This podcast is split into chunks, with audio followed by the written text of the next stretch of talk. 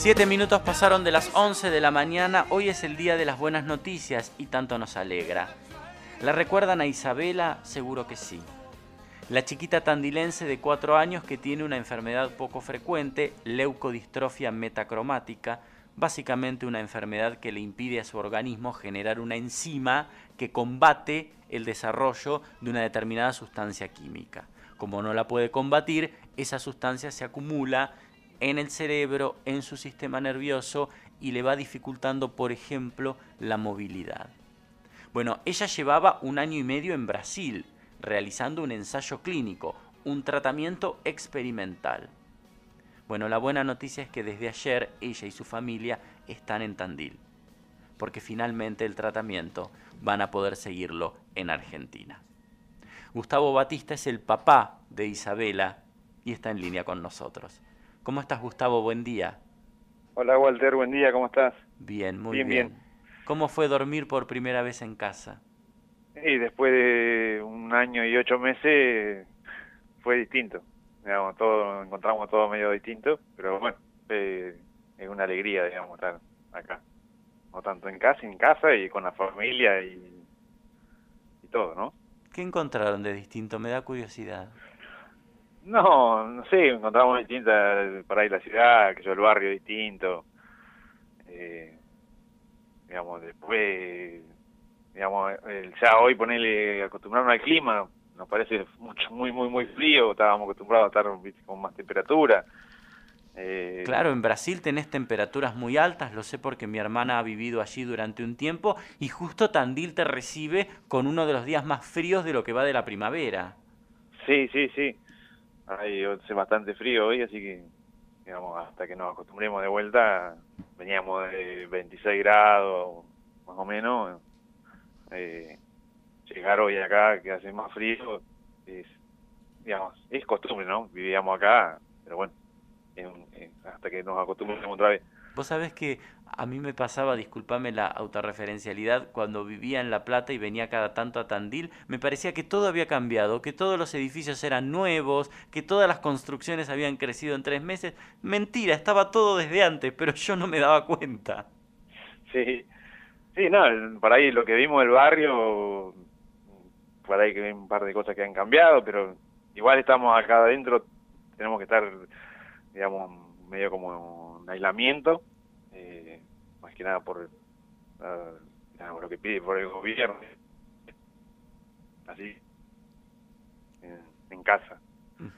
Gustavo, te pido que te reubiques porque te perdí un poquito recién. Contame por qué volvieron, cuál fue la noticia, porque Isabela no ha concluido su tratamiento, que vuelvo a decir es un ensayo clínico, esto es, es un tratamiento experimental, porque no hay tratamiento todavía aprobado para esta enfermedad. Están haciendo un ensayo para ver si tiene buenos resultados.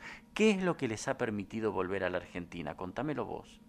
Eh, nada, ya digamos, en realidad desde un principio de que nosotros viajamos a Brasil, siempre por intermedio de la, una la Fundación Lautaro Te Necesita, que es de acá de, Argentina, de Buenos Aires, ellos luchan contra la leucodistrofia, eh, siempre buscamos, digamos, que, ellos peleen contra el laboratorio de abrir el ensayo acá en Argentina, ¿no?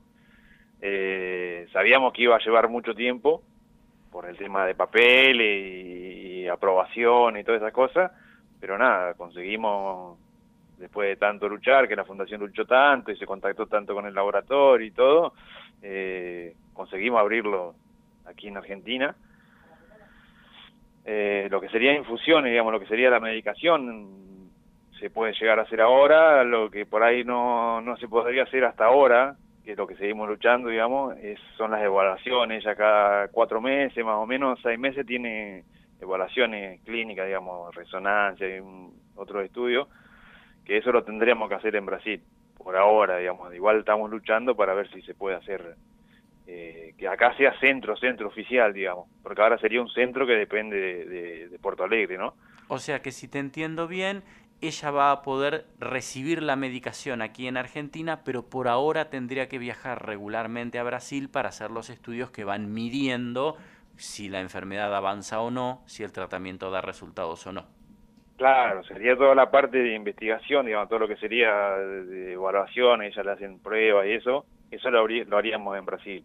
Que ahora nos tocaría más o menos para marzo. Este, pero bueno, eh, nosotros vamos a seguir luchando para que se abra centro-centro, digamos, porque ahora sería un nexo, digamos, como sería una filial de, de, Brasil, ¿no? Entonces nosotros lo que queremos es que sea centro-centro, más que nada para nosotros no tener que viajar y después para la posibilidad de que otro nene por ahí necesita participar de ese ensayo o algo, eh, algo espectacular, digamos, que sea centro-centro, porque ellos mismos lo pueden evaluar, lo pueden hacer ingresar al, al, ensayo, eh, digamos, todo lo que nosotros hicimos en Brasil se podría hacer acá tranquilamente en, Argentina para otro nene que necesite y sería mucho más fácil hacerlo, ¿no? Claro, el valor de lo que ha ocurrido no es solamente que ustedes pueden volver a la ciudad, pueden volver y tratar a la nena aquí, y ya te voy a preguntar dónde, sino que además esto abre la posibilidad de que otros chicos y chicas con algún tipo de leucodistrofia también puedan hacer este tratamiento en la Argentina y no tengan que viajar a Brasil. ¿El tratamiento lo van a hacer en nuestra ciudad? Eh, no, no, el tratamiento, digamos, por ahí mucho no sabemos y tampoco te puedo contar mucho porque en realidad nosotros al cambiar de centro, digamos, tenemos que volver a firmar un contrato, digamos, se tiene que volver a hacer todo de vuelta, eh, digamos, no sabemos bien las pautas todavía, pero sería, sería en en Pilar, en el, en el Hospital Austral. Ah, de excelentísimo nivel. Este, pero ya te digo, nosotros no sabemos, recién nos comunicamos con el médico que, que, que digamos que es el jefe del lo que llevaría adelante el ensayo, pero ahora la semana que viene tenemos el martes, tenemos que viajar, que Isabela bueno va a recibir su medicación y aparte vamos a ver el tema del contrato y bueno, ya ahí se firma todo. Digamos, ellos tienen mucha mucho recelo a contar las cosas, entonces, viste, es medio como mucho papel hay que firmar. Sí, sí. ¿Y esto qué fue? Un, entonces, un acuerdo entre el laboratorio de Brasil que estaba desarrollando el tratamiento y el hospital austral que lo va a poder desarrollar a partir de ahora, entiendo yo.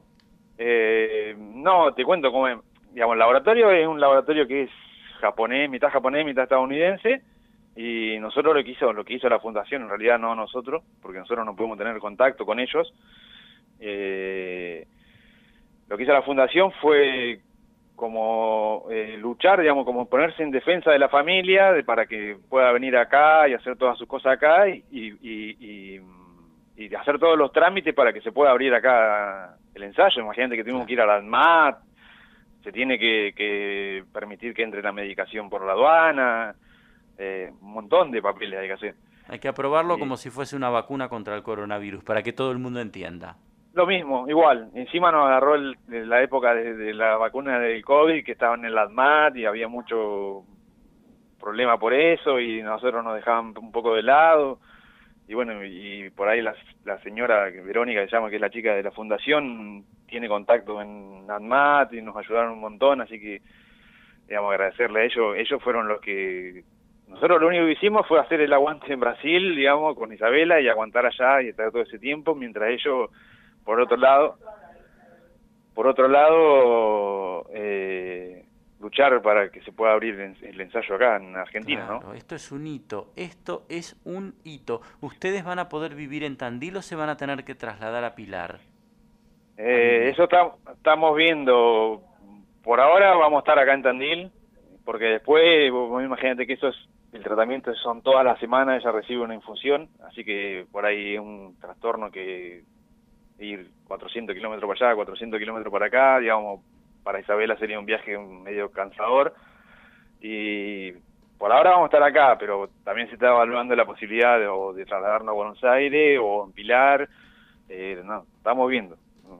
Bueno, imagínate casi un año y ocho meses que no estamos acá y nada, recién llegamos acá, estamos organizando todo, digamos, tenemos que ver, ver, ver bien, pero es, digamos, estamos en nuestro país, digamos, hablamos nuestro idioma, digamos, y es otra cosa. Y con los afectos cerca.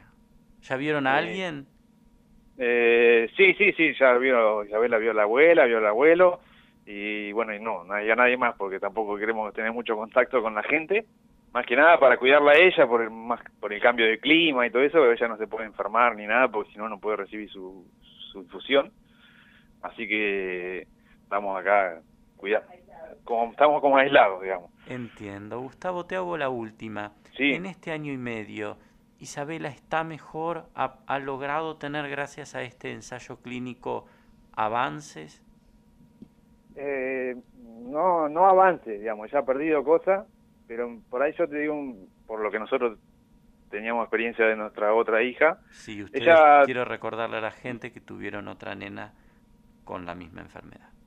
Eh, ella está diagnosticada hace dos años ya, digamos, con la enfermedad, ella fue diagnosticada en septiembre, y digamos, en septiembre se cumplió dos años de- de- del diagnóstico, y ella, digamos, me- le mejora la calidad de, de vida. Vos si vos ves un nene que estaba diagnosticado hace dos años con leucodistrofia metacromática y no tiene ningún tratamiento, no está en el estado que estaría Isabela hoy, Entiendo. digamos, como está hoy. Digamos, ella por ahí hoy no camina, pero ella está conectada, mueve su brazo, está, digamos, es como si yo, si, digamos, te digo, si un nene que, que tiene, como te decía, de leucodistrofia, está sin un- ningún tipo de tratamiento, eh, no estaría como está hoy Isabela, digamos. Eh, es como que la frena la enfermedad, digamos. No, no, no, no va a recuperar cosas que perdió, pero la enfermedad como que la frenó, digamos, está como frenada, digamos. Eh, la- digamos, la hace más lenta, Bien. Ah, aparentemente la hace más lenta, por lo que nosotros sabemos, la experiencia que tuvimos con nuestra otra hija y ¿Y está contenta ella? ¿Te, te ha expresado algo ahora que volvió a Tandil? Es muy chiquita, por eso te lo pregunto. A lo mejor no, no No, tiene no, sí, demasiado ella- recuerdo de Tandil. ella se, se está conectada, sí, se da cuenta, ella, Sí, sí, ella como claro. ser ella tiene, tiene una, tiene una cotorrita, esa cotorrita australiana, y ayer, ayer la, se la traje para que la vea y eso, y ya ella se acuerda, se ríe cuando la ve, y, y igual que su perro, lo, lo, digamos, lo, lo conoció, digamos, siempre está conectada, digamos. Digamos, cuando ni bien vio a la hermana, a Belén, que es la hermana más grande, y bien la vio, se, se tiró para que la haga UPA y estuvo con ella UPA, eh, digamos, le estaba dando besos y todo, pero ella está, digamos, se acuerda de muchas cosas. Ella igual está totalmente, no habla, no se comunica, pero está 100% conectada, ella, digamos, entiende todo. Todo lo que vos le digas, ella lo, lo entiende, digamos. Está en ese sentido, está, está muy, muy, muy conectada. La noticia fue una gran, gran, gran alegría y por eso quería que la compartiéramos con la audiencia. Te agradezco a vos, a tu mujer, a Laura. Les mando un beso a todos. Un beso muy grande. Bueno, Walter, gracias a vos por siempre comunicarte y siempre nos mandar mensajes. Y nada, déjame agradecerle a toda la gente que nos ayudó, de acá de Tandil y bueno, de, de otros lugares que nos ayudaron, que digamos, sin ellos no lo podríamos haber hecho. Seguro. Así que nada, agradecerle a todos. Gracias.